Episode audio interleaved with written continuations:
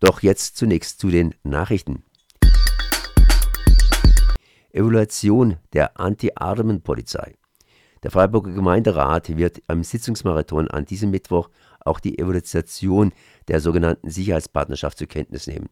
Wahrscheinlich wird es äh, von niemandem gesagt werden, aber Hauptergebnis ist wohl, beim kommunalen Vollzugsdienst, dem Hauptaspekt dieser sogenannten Sicherheitspartnerschaft, handelt es sich um eine Armenpolizei bzw. eine Polizei gegen Arme, die auch in der Stadtbevölkerung sehr unterschiedlich bewertet wird. Die angedachte Videoüberwachung wird indessen von einer Mehrheit komplett abgelehnt. Den Aspekt der Armenpolizei unterstreicht der Blick in die Statistik zu den Einsätzen des Vollzugsdienstes. So trafen im Jahre 2019 zum Beispiel 23,88 Prozent der ausgesprochenen schriftlichen Verwarnung Personen, die gezwungen sind, zu betteln. 23,28 Prozent der schriftlichen Verwarnungen betrafen das Thema Notdurft. Selbst wenn die Verrichtung der Notdurft im öffentlichen Raum zweifelsohne ein unschönes Phänomen ist, sind neben vielen Partygängern wahrscheinlich auch einige Obdachlose unter denen, die kaum eine andere Wahl haben, als die Notdurft im öffentlichen Raum zu verrichten. Statt den Vollzugsdienst einzusetzen, wäre die Eröffnung von mehr öffentlichen Toiletten eine die sinnvollere Variante. Die Evaluation der Sicherheitspartnerschaft ist durchaus nicht uninteressant. Zwar stimmen bei der Erhebung des Freiburger Instituts für angewandte Sozialwissenschaften 64 Prozent der Aussage zu, der Vollzugsdienst VD trägt dazu bei, die Sicherheit in Freiburg zu erhöhen. Allerdings ist das Verhältnis bei der Aussage, es wäre wichtiger, sich um wirklich wichtige Probleme in Freiburg zu kümmern, als um Ordnungsstörungen, das Verhältnis schon 50 zu 50. Der Ruf des Vollzugsdienstes ist zweigeteilt. 28 Prozent, 28 Prozent allerdings nicht gefestigt, da mehr als 40 Prozent diese Frage nicht beantworten können. Ebenso ist die persönliche Kommunikationserfahrung mit dem Vollzugsdienst in der befragten Bevölkerung zweigeteilt.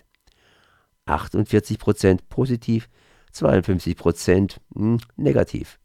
Festzuhalten ist jedoch auch, dass die Präsenz des Vollzugsdienstes bei ca. zwei Fünftel der Befragten ein Gefühl des Unbehagens hervorruft, vor allem bei jüngeren Menschen. Die UP-Fraktion macht sich zudem in einer Pressemitteilung auf einen Aspekt der Evaluation aufmerksam, die ja die, die Werte noch in einem anderen Licht rücken. Befragt wurden fast ausschließlich Anwohnende an Plätzen, die schon lange mit Lärmkonflikten vorbelastet sind. Nutzerinnengruppen hingegen wurden nicht mit einbezogen. Damit erhält die Evaluation eine faktische Einseitigkeit bemängelt Fraktionsvorsitzender Sergio Schmidt. Insgesamt werden in der Befragung nicht polizeilich präventiv orientierte Maßnahmen am stärksten befürwortet. So erhalten die Maßnahmen Gewaltprävention für Jugendliche, Ausbau des nächtlichen ÖPNV, mehr Straßensozialarbeit und der Ausbau nächtlicher Beleuchtung Zustimmungswerte von teilweise über 90 Prozent. Ob in der Konsequenz Geld beim Vollzugsdienst eingespart wird und stattdessen mehr Geld im sozialen Bereich investiert wird, ist äußerst fraglich. Bisher hat die Stadt ca. 1,8 Millionen Euro für den kommunalen Ordnungsdienst ausgegeben. 1,8 Millionen Euro kann man im präventiven Bereich viel erreichen, so Ramon Katrein, Stadtrat der Jupi. Fraktionen der Prävention statt Repressionen fordert.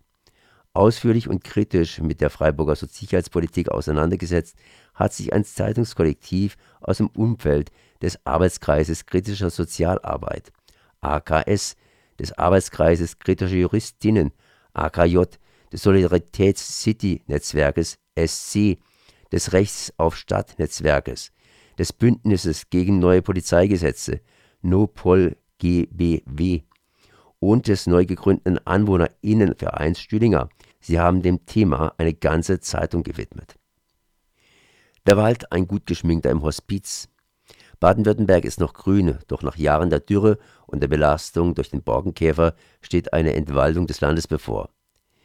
Das derzeitig grüne Aussehen täuscht gewaltig, erklärten die Interessenvertretungen der Waldbesitzer. Rund 43 Prozent der Bäume seien schwer geschädigt. Agrarminister Peter Haug, CDU, hat bereits angekündigt, bei den bisherigen Hilfen nachzusteuern. Viele Waldbesitzer machen ruinösen Holzpreise und hohe Kosten für die Aufarbeitung von Schadhölzern das Überleben schwer. Agrarminister Peter Haug, CDU, schlägt deshalb eine Flächenprämie oder eine Klimawandelprämie vor. Der Minister geht jährlich von einem zusätzlichen mittleren zweistelligen Millionenbetrag aus. 89 Städte und Gemeinden haben künftig eine Mietpreisbremse. Die Landesregierung ermöglichte am Dienstag durch eine Verordnung, dass etwa ein Drittel der Baden-Württemberger fortan in Regionen mit Mietpreisbremse leben.